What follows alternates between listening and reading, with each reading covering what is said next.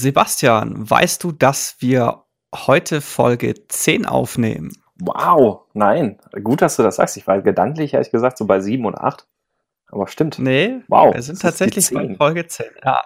Müssen wir eigentlich noch so eine Tröte irgendwie einbauen. So ein ja, sehr gut, ja. Das ist eine Vuvuzela. So. Das ist cool. Ja, finde ich. Ja. Das, das ist echt cool.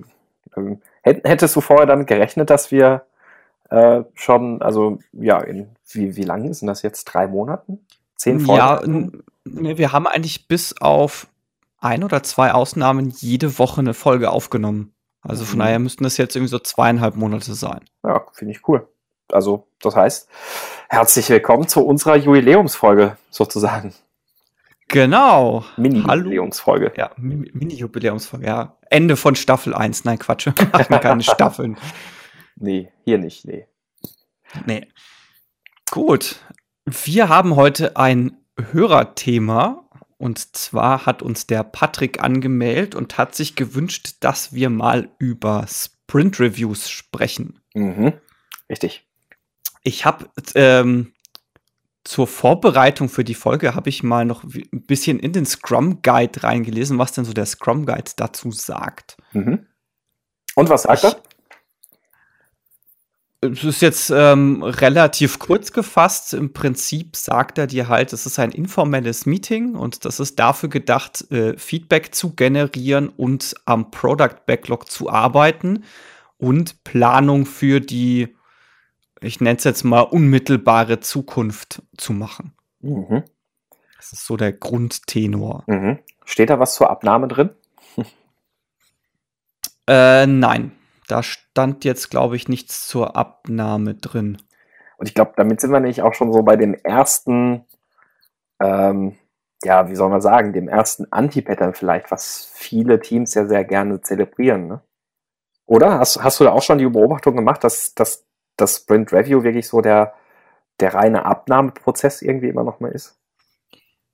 Ja, zumal es ja manchmal auch Vertragssituationen gibt, die das explizit forcieren. Mhm, richtig, ja. Das habe ich auch schon gesehen, so in einem Umfeld, wo ähm, Scrum irgendwie gerade so bei einem Konzernprojekt zum Einsatz kommt, wo es dann eben dann auch so eine Vertragsvereinbarung zwischen Dienstleister und Kunde eben gibt. Also ein Kunde gleich Konzern und der Dienstleister, der dann da irgendwie auch liefert. Äh, tatsächlich, wo dann das Sprint Review so ein vertragliches äh, Abnahme-Event oder Ereignis eben war. Ja. ja, also es steht halt nicht explizit Abnahme drin, aber der Satz, der drin steht, lautet, der Product Owner erklärt, welche Product Backlog Einträge dann sind und welche nicht. Mhm. Könnte man jetzt als Abnahme auslegen, aber es steht halt nicht explizit drin. Mhm. Richtig. Also die Frage ist dann ja im Grunde genommen auch, wie möchtest du so ein Sprint Review gestalten, damit der Product Owner genau das final entscheiden kann und was gehört dazu und was musst du dem Product Owner dafür zeigen, ne? Ja, richtig. Hast du da, ähm, oder mal, mal anders gefragt, also was, was sind denn so die Erfahrungen, die du so gemacht hast mit, mit Sprint Reviews, also deren Aufbau und was, was hat besonders schlecht funktioniert, so aus deiner Sicht erstmal? Was hat besonders schlecht funktioniert? also besonders schlecht hat es funktioniert, wenn das Team unvorbereitet ins äh, Sprint Review gegangen ist. Mhm, also quasi nach dem Motto, so bis äh, zehn Minuten oder bis fünf Minuten vor dem Review noch schnell an den Sachen vom Sprint arbeiten. Mhm äh, weil das dann auch ganz gern mal zu Situationen führt, wie, ja, also ich kann das jetzt gerade nur auf meinem Rechner zeigen, aber da funktioniert's. On my machine it worked. ja, genau. Ja, genau. Da gibt es ja diesen Klassikerwitz von wegen, uh, make a backup of your files, your machine is going into production. Sehr gut. Äh, Kenne kenn ich so noch nicht, aber ja, passt. passt, passt auch, ja. Ja, was halt besonders skurril ist, wenn man eigentlich explizit einen Rechner hat, der dafür gedacht ist, äh, dass man den halt für Staging und oder für als Testumgebung nutzt. Das, also, das, das, also du, du meinst jetzt so ein richtiger Rechner, der so in einem Büro steht, oder? Ja, nee, also schon irgendwo ein Server oder so, den man halt zum Deployen verwenden kann, wo dann auch eine Datenbank drauf ist und Co., den man halt ähm, verwenden kann, um da auch den Product Owner draufzulassen oder irgendwelche Tester draufzulassen. Mhm. Also halt so eine Entwicklungs-, Staging, sowas, äh, Ent Umgebung. Mhm.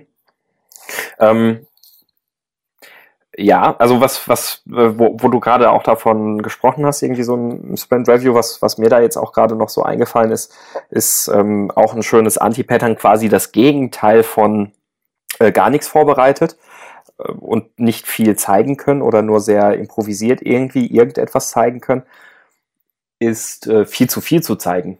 Also ich habe auch schon Sprint Reviews gesehen, wo, sagen wir mal, ja, auf wirklich im, im allerkleinsten Detail dem Product Owner alles präsentiert wurde und er im Anschluss jedes dieser Details selbst durchgeklickt hat und da vor allem wirklich dann nicht nur einfach sich das angeschaut hat, sondern das wirklich so eine QA-Session geworden ist. Also das, wo der Product Owner dann versucht hat, alle möglichen Edge Cases zu prüfen und zu gucken, ob die Software da immer noch nicht bricht und, und, und.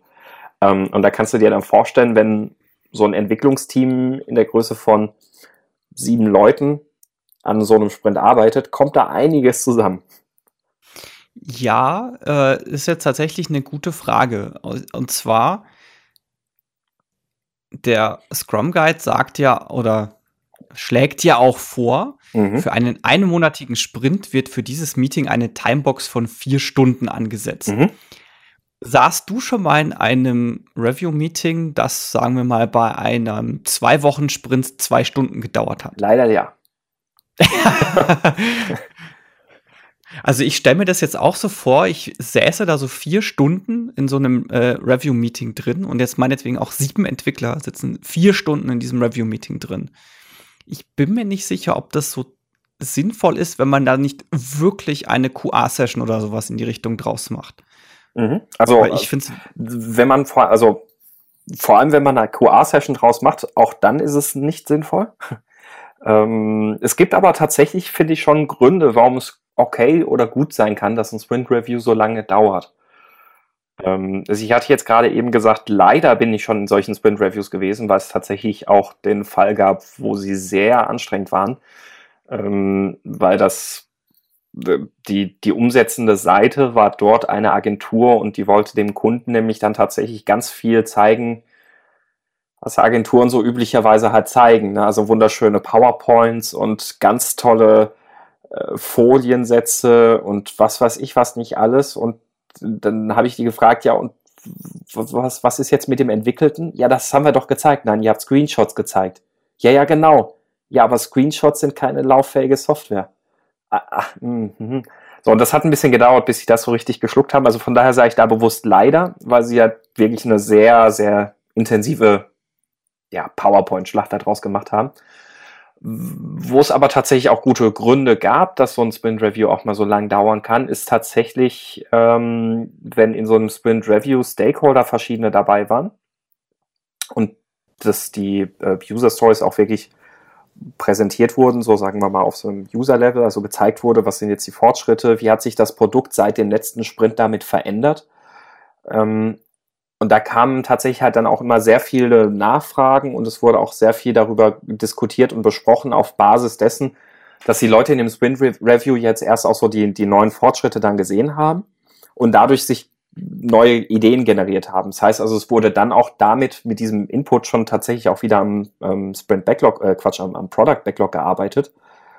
Und das finde ich dann eigentlich tatsächlich sehr legitim. Also das ist ja eigentlich dann auch gerade so der, die Motivation, die ja auch der Scrum Guide beschreibt. Und da ist es, finde ich, tatsächlich zwei Stunden durchaus realistisch, weil wenn, wenn du jetzt mal so einen zwei, zweiwöchigen Sprint nimmst, hast du irgendwie fünf äh, Features da drin, die du präsentierst und dann halt noch Stakeholder, die mit über diese Features sprechen und dann sich eine konstruktive Diskussion ergibt, da kriegst du die zwei Stunden schon gefüllt, also auch wertschöpfend gefüllt. Äh, definitiv oder kann ich mir gut vorstellen. Ich hatte diesen Fall halt noch nicht, aus mhm. dem einfachen Grund, weil sich das bei mir bisher üblicherweise immer im Laufe des Sprints schon ergeben hat. Und zwar, idealerweise arbeitet das Entwicklungsteam ja eh sehr eng mit dem Product Owner zusammen. Mhm. Und dann entsteht einfach schon während der Entwicklung die nächste Idee, wo man weitergehen möchte. Mhm. Wenn man jetzt aber den Fall hat, dass dann halt so ein Stakeholder oder Product Owner nicht so viel Zeit hat oder aus welchen Gründen auch immer dann vieles erst im Review sieht, dann macht das durchaus Sinn. Mhm. Richtig, ja. Genau, also das, das muss man auch dazu sagen. Also das war in der Situation auch eher so das Umfeld. Also wir hatten ähm, einen Product Owner, der tatsächlich sehr intensiv auch mit dem Team gearbeitet hat.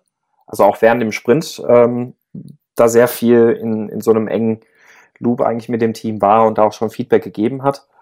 Ähm, aber es war halt tatsächlich auch so, dass die Stakeholder da sonst nicht beizukriegen sind. Und das ist, glaube ich, gerade auch so im Konzernumfeld relativ häufig ja der Fall, dass, dass die Stakeholder sehr, sehr selten an einen Tisch zu kriegen sind. Also das wirst, wirst du ja sicherlich auch kennen, wie unmöglich das manchmal ist, da überhaupt nur eine Stunde mit fünf Leuten zu finden. Mhm. Und ähm, ja. von daher war das halt tatsächlich auch ganz cool, weil es war ein Sprint Review da mit einem Regeltermin, den hatten sie also dann auch langfristig dann tatsächlich auch schon geblockt. Und da konnten sie dann definitiv auch dabei sein und äh, damit halt auch so ihr Feedback abgeben. Und es war damit halt auch dann wirklich sehr, sehr konstruktive Stimmung. Hm, was, was du jetzt gerade auch angesprochen hattest, so während dem Sprint sehr, sehr enger Austausch.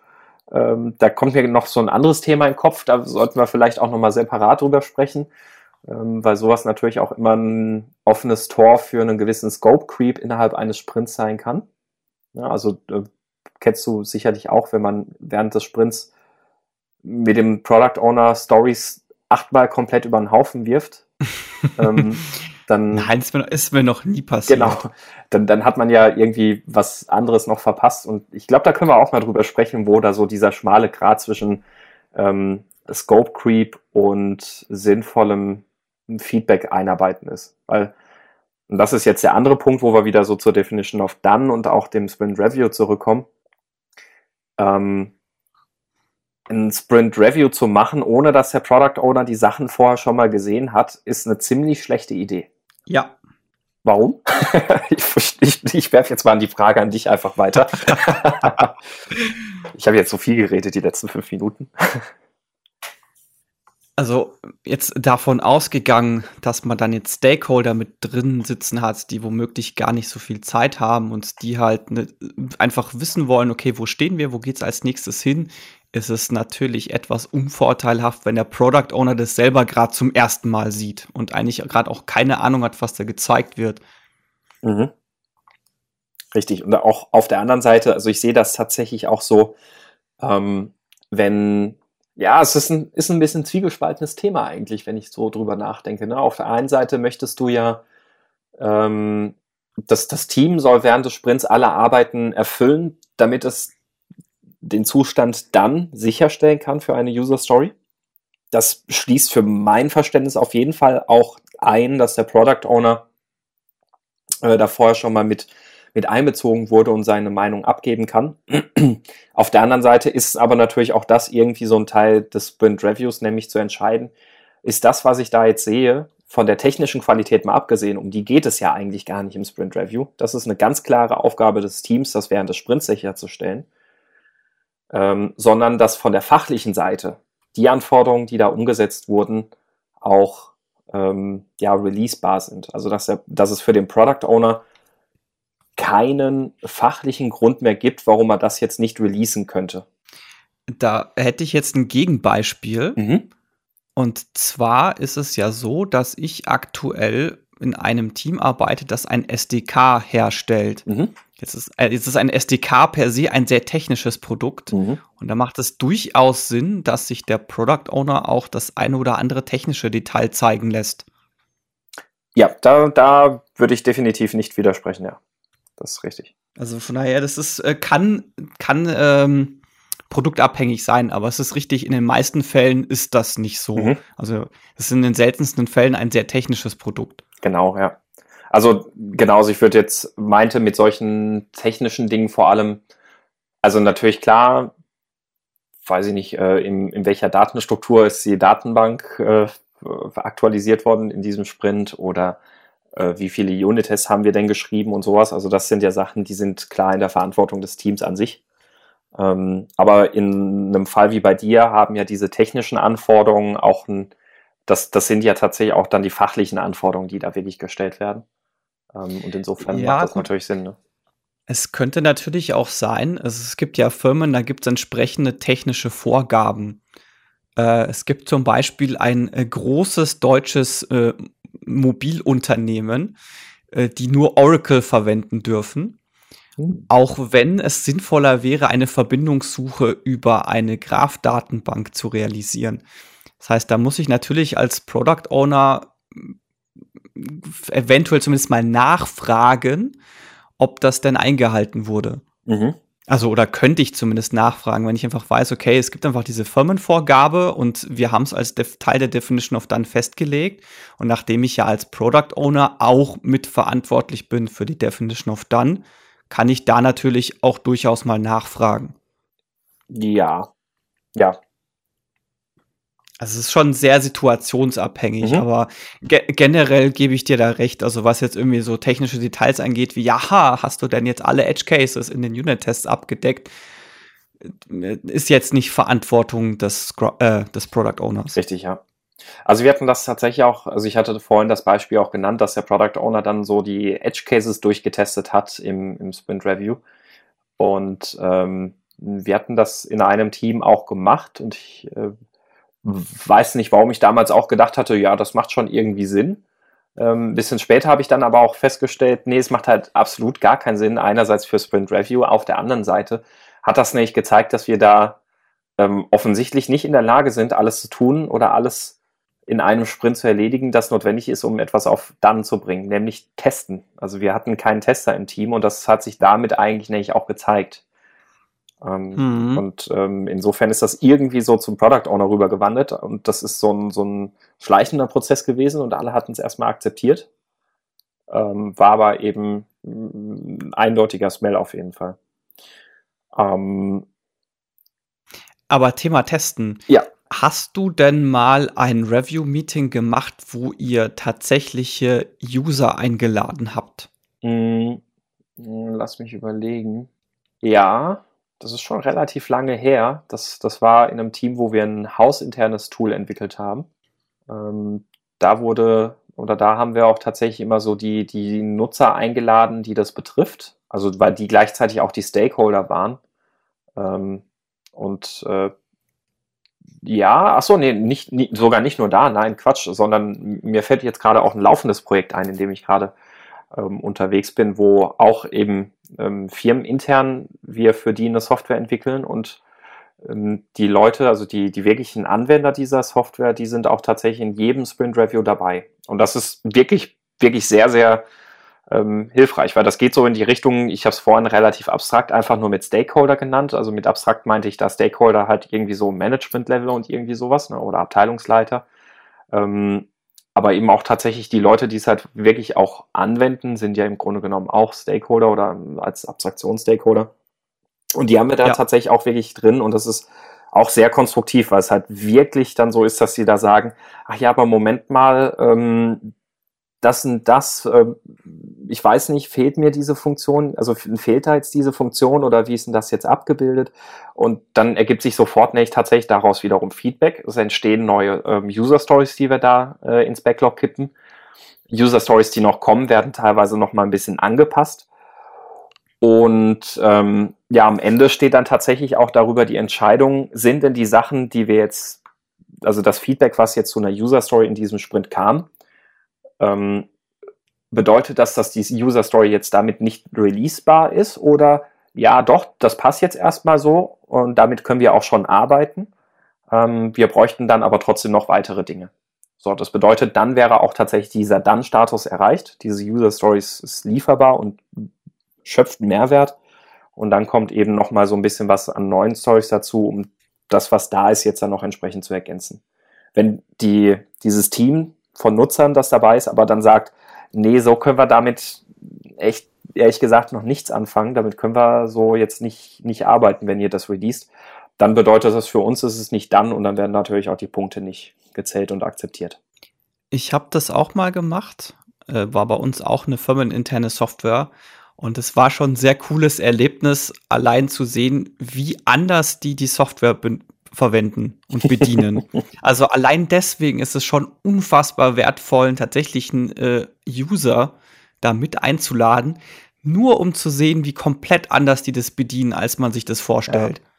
Also einfach, weil die ganz andere Benutzerpfade haben, vielleicht auch äh, deutlich mehr mit der Maus und weniger mit der Tastatur arbeiten und solche Sachen. Das ist echt wahnsinnig hilfreich. Bedeutet vor allem auch, sie es aber auch ausprobieren zu lassen. Ne? Also nicht nur zu präsentieren genau, und zu Genau, ja, auf jeden Fall. Also ich kann ich auch nur dazu raten, wenn man in einem Review drin sitzt, sollte idealerweise nicht das Team das alles irgendwie sich da durchklicken und Co sondern halt mindestens der Product Owner, besser noch irgendwie ein Stakeholder oder der User selbst. Mhm.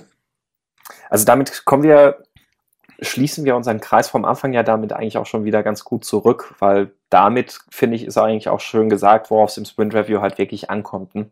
Ähm, es ist keine Präsentation vom Team, sondern es wird im Grunde genommen, was macht man so als erstes zur Eröffnung im Sprint Review? Man spricht darüber, welche Dinge umgesetzt wurden. Also vielleicht auch erstmal so Story for Story. Ähm, und dann lässt man es wirklich die, die Stakeholder, die Anwender oder halt auch den, den Product Owner einfach mal, ja, den Product Owner an der Stelle eher nicht, sondern wirklich die Anwender und die Stakeholder fühlen und ihr Feedback geben können, ob das dem entspricht, was, was sie wirklich dann brauchen.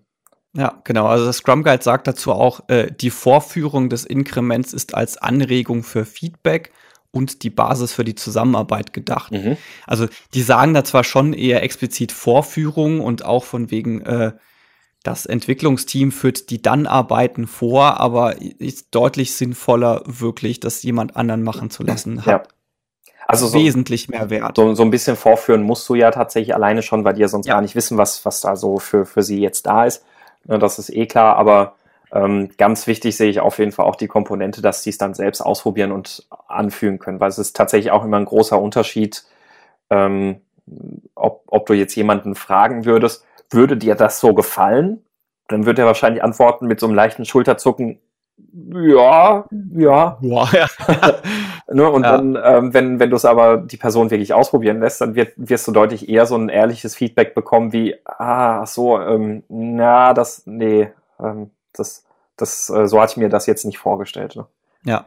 Ja, genau. Und da ich ja einfach in Scrum und Agil mit dem Kunden zusammen und in dem Fall halt natürlich auch mit dem Benutzer zusammen äh, das Ganze kooperativ bauen möchte, habe ich hier natürlich einen wahnsinnig hohen Grad der Kooperation, wenn ich den das halt benutzen lasse und dessen Reaktion und dessen Eindrücke und dessen Feedback dafür benutze, das Produkt halt besser zu machen. Richtig, ja. Ähm, wenn ich jetzt gerade auch nochmal so in die, die Mail vom Patrick, der uns das Thema ja vorgeschlagen hat, schau, dann schreibt er da auch nochmal so, ähm, dass, dass sie inzwischen ja so eine kurze Präsentation machen, um den Sprint zu reflektieren. Ähm, da weiß ich jetzt natürlich nicht, wie, wie konkret diese Präsentation aussieht. Aber das wäre auch nochmal so ein bisschen passend zu dem, was ich eingangs gesagt hatte wenn sich also nicht nur wenn sich vermeiden lässt, sondern man sollte eigentlich unter allen Umständen vermeiden, dass man ähm, eine, eine, statische Präsentation macht, also so eine Art PowerPoint oder sowas, äh, sondern wirklich immer das lauffähige Produkt zeigt. Und wirklich ja. immer, immer genau das. Und auch nur ein lauffähiges Produkt und auch nur das, was potenziell dann ist. Und potenziell dann ist in der Regel nicht, wenn es auf dem lokalen Entwicklungsrechner irgendwo läuft.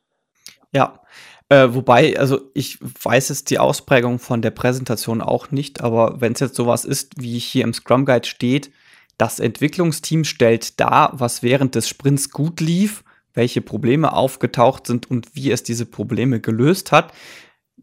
Wenn das das tut, dann finde ich das noch valide. Ansonsten stimme ich dir da natürlich zu. Also auf jeden Fall lauffähige Software zeigen. Ja, genau, richtig. Ja, genau. Also ich sollte Und, es einschränken, genau, also für, für die Sachen, die das Produkt Inkrement betreffen. Genau.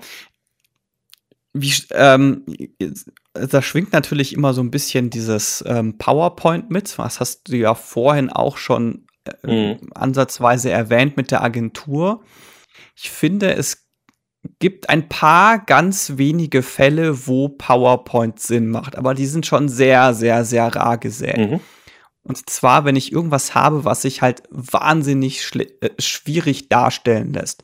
Jetzt beispielsweise, ich habe eine Webseite und ich weiß, diese Webseite hat bei einer Last von 1000 Benutzern eine Auslieferungszeit von 500 Millisekunden. Ja.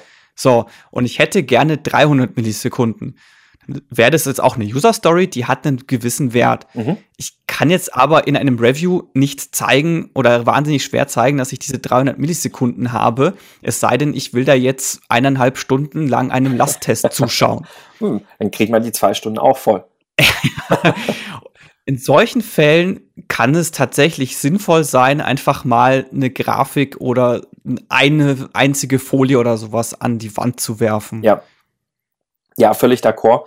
Ähm, und auch ein Beispiel, was ich auch gut fand, was die, die Agentur da zum Beispiel auch gemacht hat. Ähm, sie hatten während des Sprints haben sie mit den Arbeiten, die sie gemacht haben, auch schon tatsächlich User-Tests gemacht. Ne? Also so User-Tests, wo wirklich Leute eingeladen wurden, also so von der Straße aufgepickt wurden und sonst was alles, ähm, die die Inkremente zwischendrin auch schon ausprobiert haben und dieses Feedback dann auch wieder im Sprint dann nochmal eingeflossen ist und teilweise aber auch neue User Stories generiert hat. Und das wiederum wurde auch im Sprint Review so ein bisschen besprochen. Und da gab es auch einen Teil PowerPoint-Präsentation, wo wirklich so darüber gesprochen wurde, ähm, wie sahen denn so diese Testergebnisse aus und all solche mhm. Sachen. Und das, das fand ich tatsächlich auch ziemlich cool. Ähm, ja, ja, genau. Für sowas kann ich mir das auch gut vorstellen. Also auch da macht sowas Sinn. Richtig, ja. Also von daher, ich, also es gibt ja manche Leute, die sagen auf, auf Verdeih und Gederb, bloß kein PowerPoint. Aber ich, wie gesagt, ich finde, es macht, gibt halt echt so einzelne Fälle, wo es halt echt einen deutlichen Mehrwert bietet. Richtig, ja. Aber so der Großteil aller, aller User Stories, die sich im Sinne von, von richtigen Features oder sowas dann präsentieren lassen, die sollten dann am besten natürlich immer auch ähm, richtig echt live präsentiert werden. Ja. Was auch bedeutet, so ein, so ein kleiner Stolperstein, was, was Teams gerne vergessen, vorher eben auch dran denken, so äh, Testdaten zu generieren und sowas alles. Also, dass man natürlich auch die entsprechenden Fälle schon konstruiert hat. Weil gerade in der Softwareentwicklung ist das ja oft der Fall, dass man, um irgendwas zeigen zu können, erst ähm, ein, ein aufwendig konstruiertes Satz an Testdaten notwendig ist, damit man dieses Szenario überhaupt darstellen kann. Ähm, und an sowas muss man dann natürlich auch denken, dass man das entsprechend vorher vorbereitet. Ja, äh, richtig. Was man dann trotzdem mal beachten sollte, ist, dass man dann denjenigen, der die Software bedient, aber nicht immer unbedingt sagen sollte, wo er jetzt hinklicken soll. Ja, klar. Weil ich konstruiere sonst natürlich immer nur so den, äh, den Happy Path. Ja. ja. Nee, klar. So, oh, das ist, das ist, das ist jetzt dieser eine Fall, bei dem weiß ich, bei dem es funktioniert. Ja, dann findet er jetzt den Bug nicht. Und was passiert, wenn man hier hinklickt? Ähm, nichts, nichts, so, wir, wir, ja, ja. wir, wir, wir, wir werden fertig. Genau. Halt nicht, das ist ein tragendes Plakat. ah, eine der besten Szenen in ja. Großartig. Ja, ähm, genau, so, das, das heißt, jetzt haben wir so diesen Teil abgedeckt, mit dem, mit dem das Team schon mal so gezeigt hat, wie dieses Inkrement aussieht, ähm, darüber gesprochen hat, welche Dinge ganz gut und schlecht liefen, welche Hindernisse oder welche Probleme ähm, gelöst wurden. Was passiert denn dann so als nächstes in einem optimalen Sprint Review? Äh, ich würde jetzt sogar erstmal noch einen Schritt zurückgehen oh, wollen. Knows. Und ja, oh, oh, oh, yes. Und und zwar ist es ja bei Patrick auch der Fall, dass es bei denen zwei Teams gibt. Mhm. Die, so wie ich jetzt eine Mail verstanden habe, arbeiten die, glaube ich, auch intern an einem Produkt. Das hast du ja jetzt auch schon mehrfach gemacht, das habe mhm. ich auch schon mehrfach gemacht. Wie ist denn deine Erfahrung mit mehreren Scrum-Teams in einer Firma, die am, ich nenne es jetzt mal, irgendwo im Großen und Ganzen am selben Produkt arbeiten, wo es dann mehrere Reviews gibt. Wie ist denn da so die Teilnahme von diversen Stakeholdern und anderen Leuten? Mhm. Ähm, also wir, also so wahnsinnig oft hatte ich diesen Fall noch nicht, muss ich auch sagen. Ähm, was wir gemacht haben, ist, also wir haben schon darauf geachtet, dass die also da die Leute an einem Produkt gearbeitet haben in meinen Fällen, war das wirklich ein Scrum of Scrums Setup. Das heißt, ähm, die Teams waren auch quasi miteinander synchronisiert, äh, so dass die Sprint Reviews auch zu gleichen Slots Zeit äh, oder stattfanden und die waren dort dann, ähm, sag ich mal, zweigeteilt. Also es gab einmal den Teil, den, den wirklich so das Gesamtprodukt betraf, wo, wo auch wirklich alle zusammen waren, also auch alle Teams beieinander waren. Und dann gab es tatsächlich auch nochmal den Teil, wo wirklich nur ganz spezifische Sachen gezeigt wurden, die gar nicht so für das Gesamtprodukt als solches entscheidend sind, sondern nur für Teile von diesem Gesamt, Gesamtprodukt. Und das, das wurde dann ein bisschen ähm, aufgesplittet. Ähm, soll heißen, also das war natürlich erstmal, was, was die Steuerung angeht, relativ einfach. Also Steuerung im Sinne von, wer ist denn wann da, weil es eh in beiden Teams quasi die gleichen Termine gab, die, ähm, für, für die sich alle einplanen konnten. Genau, ähm, würde ich auch empfehlen, weil ich habe halt eine ähnliche, also die Erfahrung gemacht, dass es dann teilweise wahnsinnig schwer ist, Leute in sein Meeting zu bekommen. Mhm. Und da kann es sinnvoll sein, Sprint-Reviews zu einem gewissen Grade zumindest zusammenzulegen. Einfach so, so, okay, jetzt, ich gucke mir jetzt mal an, was ist in den letzten zwei Wochen passiert und wo ist mein Gesamtprodukt jetzt weitergegangen. Mhm. Genau. Also da habe ich zumindest recht gute Erfahrungen damit gemacht. Ist natürlich dann schwierig, in so einer großen Gruppe dann spezifisch auf das Product Backlog von einem Team einzugehen, aber das kann man ja, wie du schon richtig gesagt hast, dann eher zweiteilen. Genau, richtig, ja. Also und an und für sich unterm Strich geht ja auch fast kein Weg drum herum, weil du brauchst ja in so einem Scrum of Scrums Setup auch den ähm, Chief Product Owner, ähm, der ja eben auch diese Dinge sehen muss. Also das, das bringt ja nichts, wenn, wenn er dann nur von einem Team mitkriegt, was da passiert ist. Ähm, und wenn man dann nicht auch da die Priorisierung des Gesamtbacklogs dann wiederum betrachten will, sinnvoll, ähm, dann ist die Folge eigentlich eh klar, dass natürlich dann auch die beteiligten Teams dabei sein müssen zusammen. Ja, wir haben den äh, Chief Product Owner bei uns übrigens immer C3PO genannt. C3PO, ja. ja. ähm, ja, genau, richtig. Ähm, genau, um jetzt auf dein Thema zurückzukommen. Mhm, genau, äh, was, was kommt denn so nach der, sagen wir mal, Präsentation, nenne ich es jetzt einfach trotzdem mal. Ne? Genau. Also wir haben jetzt die Präsentation durch.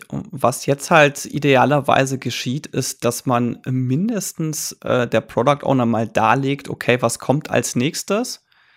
Eventuell auch ähm, so einen Überblick gibt, okay, wo stehen wir insgesamt gerade mit der Entwicklung vom Produkt? Mhm. Wie sieht der Zeitrahmen aus? Also gerade jetzt, wenn es irgendwas ist, was irgendwann mal fertig werden soll, was jetzt vielleicht nicht ein dauerlaufendes Ding ist wie irgendeine Website oder so ähm, einfach zu zeigen, okay, äh, jetzt aufgrund des letzten Sprints stehen wir gerade hier, wir brauchen jetzt wahrscheinlich noch zehn Sprints mit dem aktuellen Zustand, dass das auf jeden Fall mal abgedeckt ist. Mhm.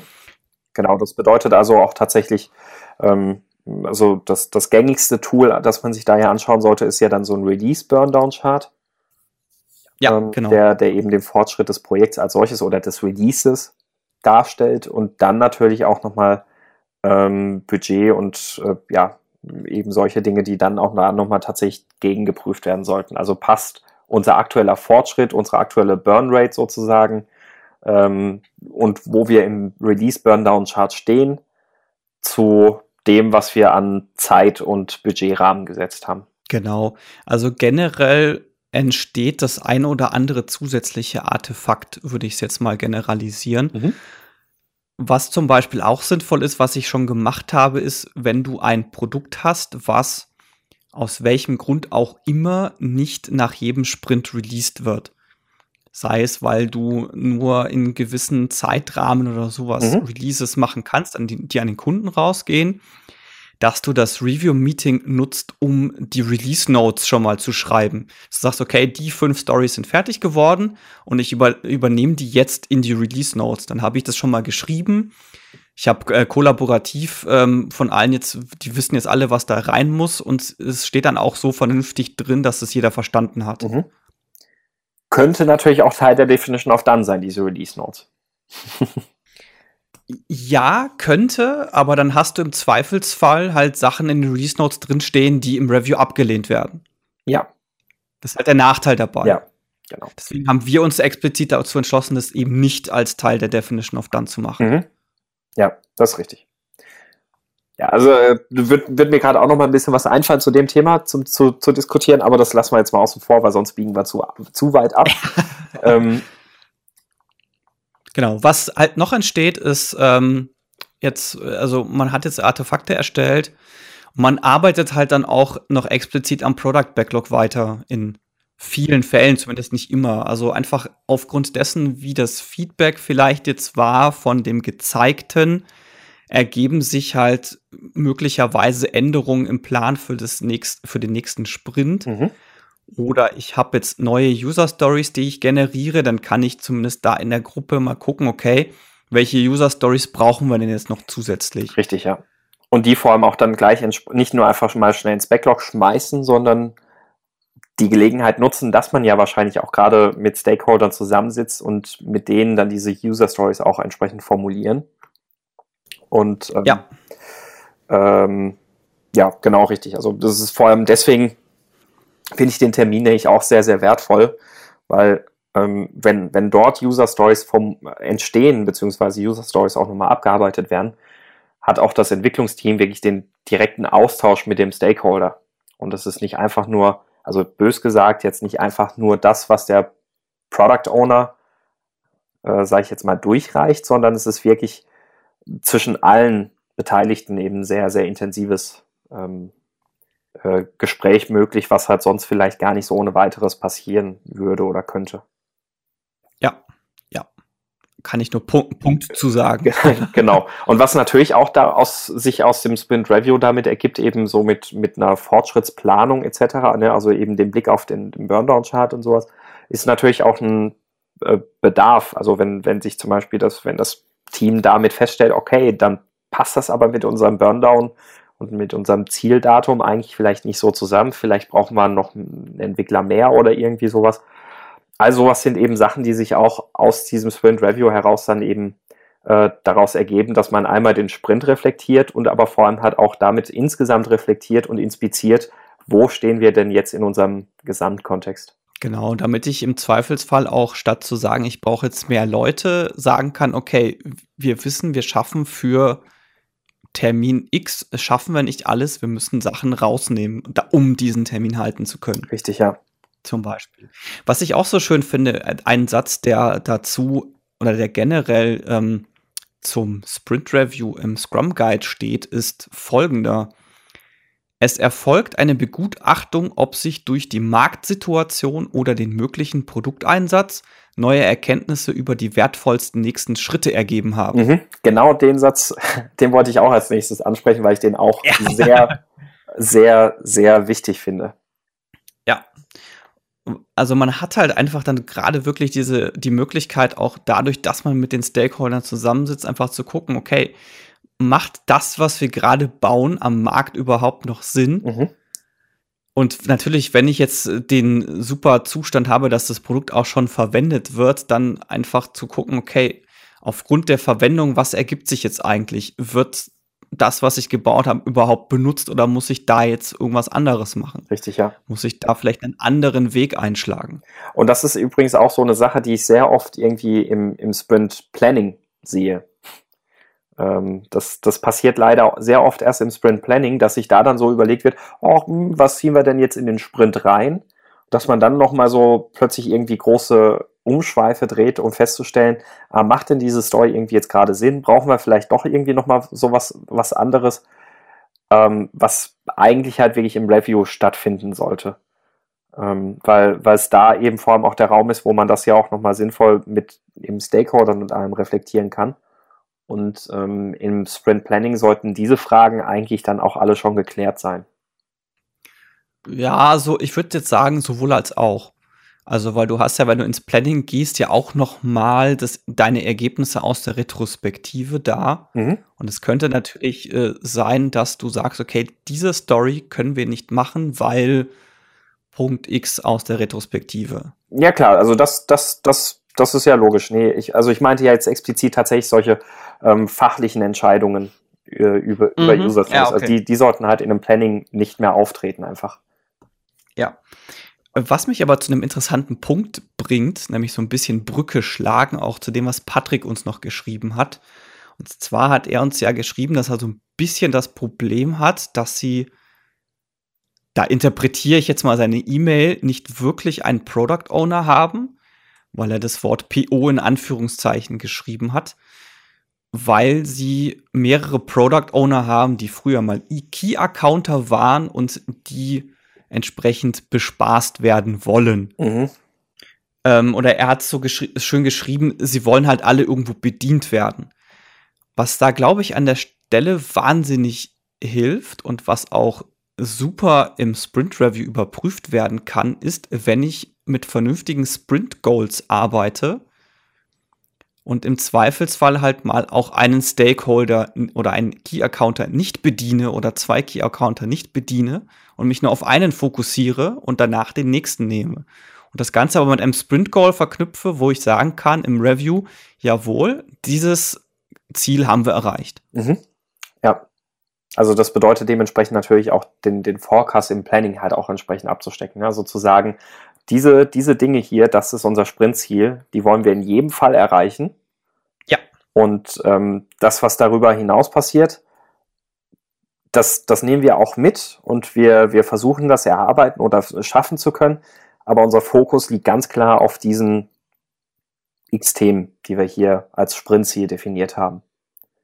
Ähm, das ist tatsächlich aber auch manchmal nicht ganz so einfach ähm, aus eigener Erfahrung ähm, den Stakeholdern oder Key Accountern oder Product Ownern, wie, wie es vielleicht in dem Fall dann ist, klar zu machen, weil natürlich jeder so seine, seine Scheibe vom Kuchen haben will.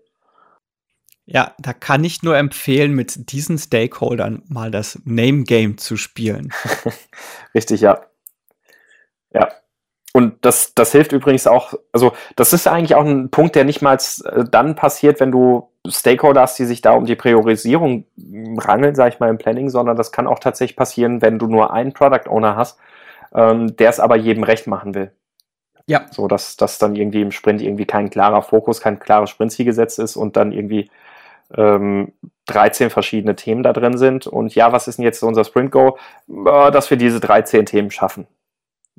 Ah, okay. Ja, ja, ja, wir hatten anfangs ein ähnliches Problem, weil wir da halt äh, auch mal so eine Vielzahl von Themen drin hatten. Und unser PO wusste sich da nicht so ganz zu behelfen. Und da hatten wir halt so Sprintziele wie große Bäume haben tiefe Wurzeln. Sehr philosophisch. ja, ja, das, ähm, das, ja. das hatten wir bei uns im Startup auch schon mal, ja, in, in unserer Startup-Phase. Da waren wir auch schon ein bisschen philosophischer unterwegs bei den Sprints. Ja.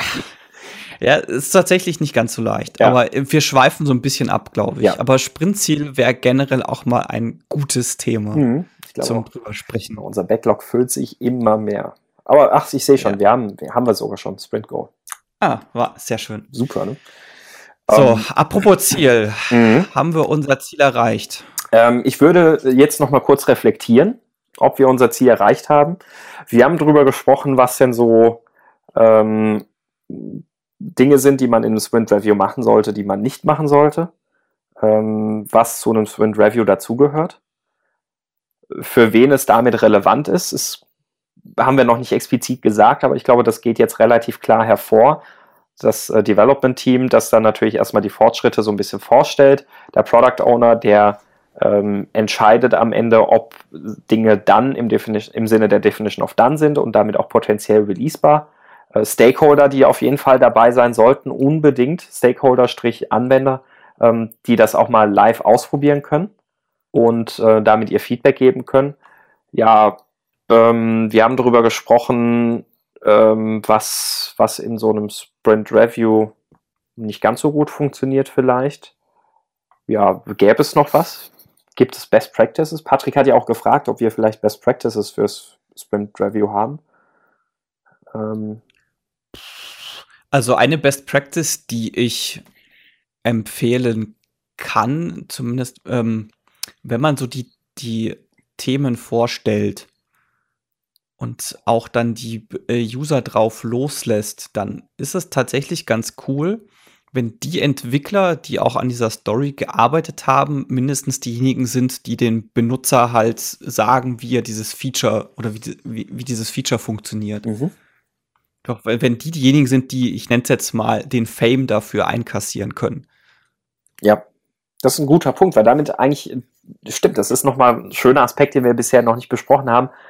Das Sprint Review darf auch gerne so ein bisschen ähm, ja, so eine, ja, im Englischen würde man Celebration, Celebration sagen. Ja, ja, ich, ja, ich genau. hatte genau den Begriff auf der Zunge und ich Feier, Feier ist jetzt vielleicht nicht so das beste anders, deutsche ne? Wort, ja. aber ja, ja, das passt irgendwie nicht so ganz. Ja, zelebrieren. Man, man zelebriert den Sprint so ein bisschen irgendwie, ja. Ne? ja. Also es ist, ja. Gibt es da ein Substantiv für Zelebration? Keine Ahnung. Zelebrierung? Hm. Na gut. Ähm. Der Akt des Zelebrierens. Sehr schön. Ja.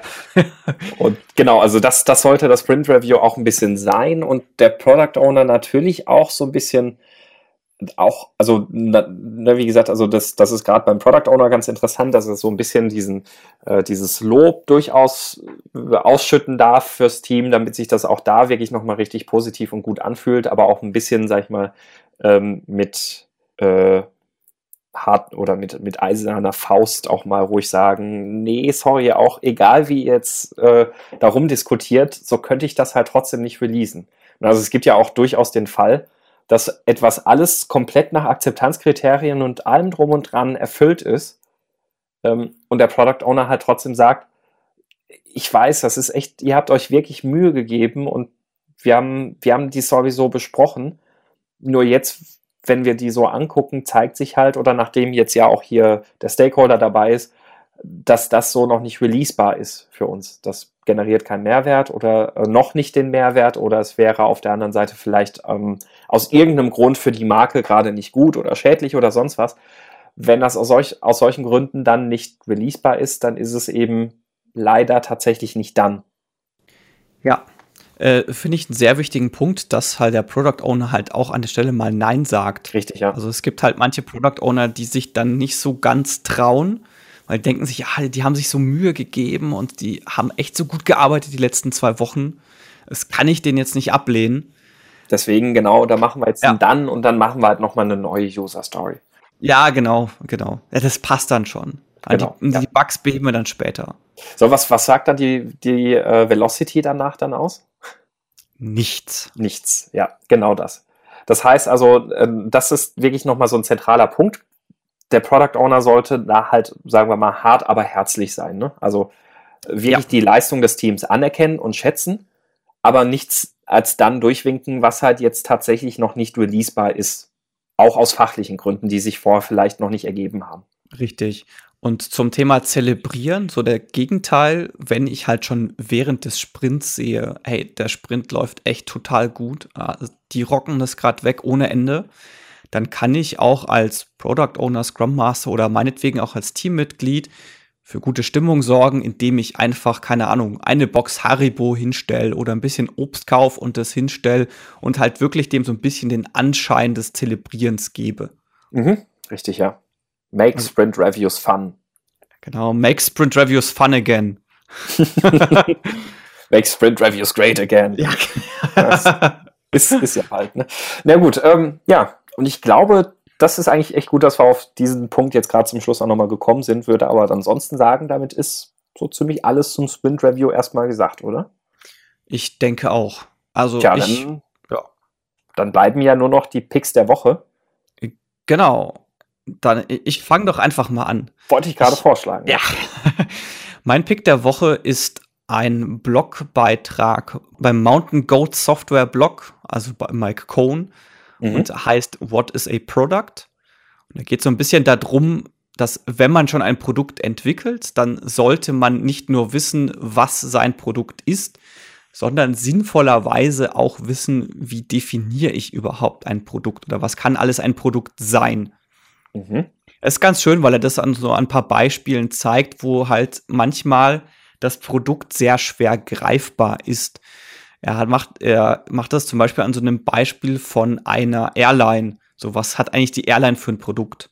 Mhm. Ist ganz schön zu lesen. Finde find ich tatsächlich auch interessant, ähm, weil ja, also es gibt tatsächlich Fälle, wo, wo es schwer zu bemessen ist, was ist denn ganz konkret unser Produkt, was aber sehr wichtig ist, eigentlich so, sich zu überlegen, was sein Produkt ist. Ähm, gutes Tool an der Stelle, wir hatten, glaube ich, am Rande schon mal drüber gesprochen, ist der Business Model Canvas. Mhm. Ähm, weil, weil man mit dem auch tatsächlich ganz gut erstmal alle Dinge auf den Tisch bringt, irgendwie von wem hängt man ab, welche Zulieferer hat man, welche Partner hat man, äh, wo gibt man Geld aus, welche äh, Wertschöpfungsströme hat man auf der anderen Seite.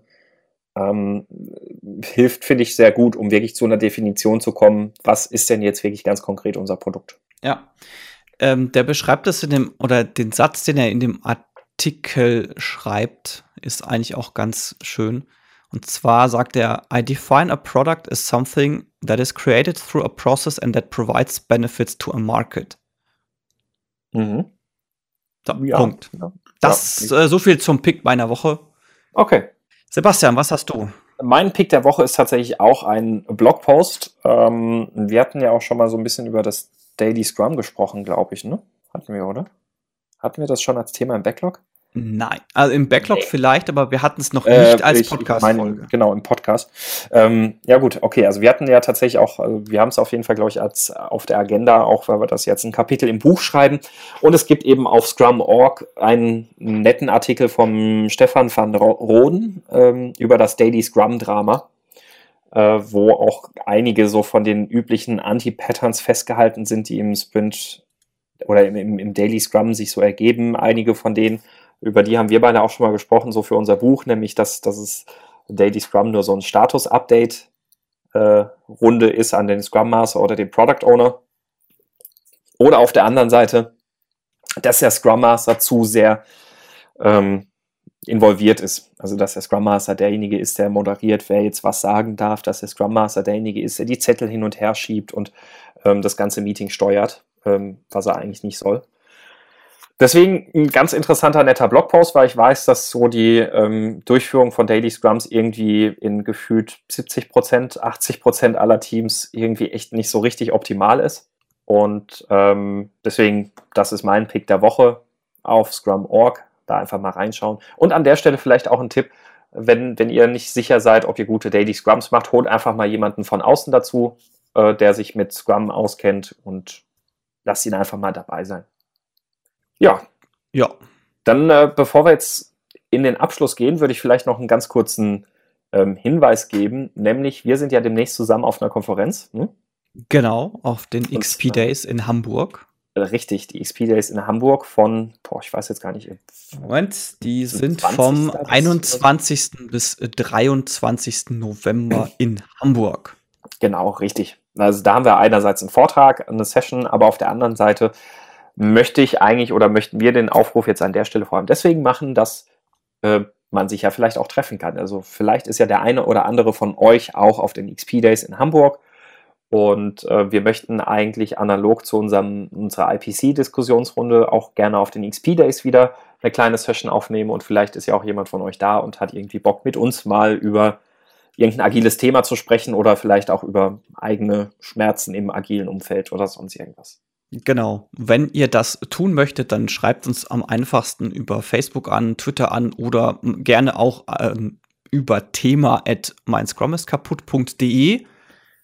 Äh, dort könnt ihr uns natürlich auch äh, neue Themenvorschläge schicken, so wie den Themenvorschlag für diese Woche, nämlich die Sprint Reviews ich habe letzte Woche irgendwie gemerkt, dass man auch bei Facebook äh, den Podcast bewerten kann. Das war mir noch gar nicht bekannt. Ja. Weil wir da eine Bewertung reinbekommen haben. Vielen Dank an der Stelle, Tim. Richtig. Das heißt, wenn ihr diesen Podcast bewerten möchtet, könnt ihr das gerne bei Facebook oder bei iTunes tun. Mhm. So ist es. Und äh, ja, Patrick, ich hoffe, für dich haben wir ein paar sinnvolle Informationen in dem Sprint Review oder zum Sprint Review jetzt dabei gehabt. Wenn nicht, dann schreib uns bitte gerne noch mal eine Mail und ähm, ja, gib uns sein Feedback ab oder was, wir, was dir vielleicht noch fehlt oder sonst irgendwas. Genau, damit sind wir sehr ausufernd mal wieder am Ende dieser Folge angelangt. Ja. Dieses Mal ja leider ein paar Tage später als üblich. Ich hoffe, ihr seht es uns nach. So ist es. Und ansonsten sage ich bis zum nächsten Mal. Bis dann. Macht's gut. Tschüss.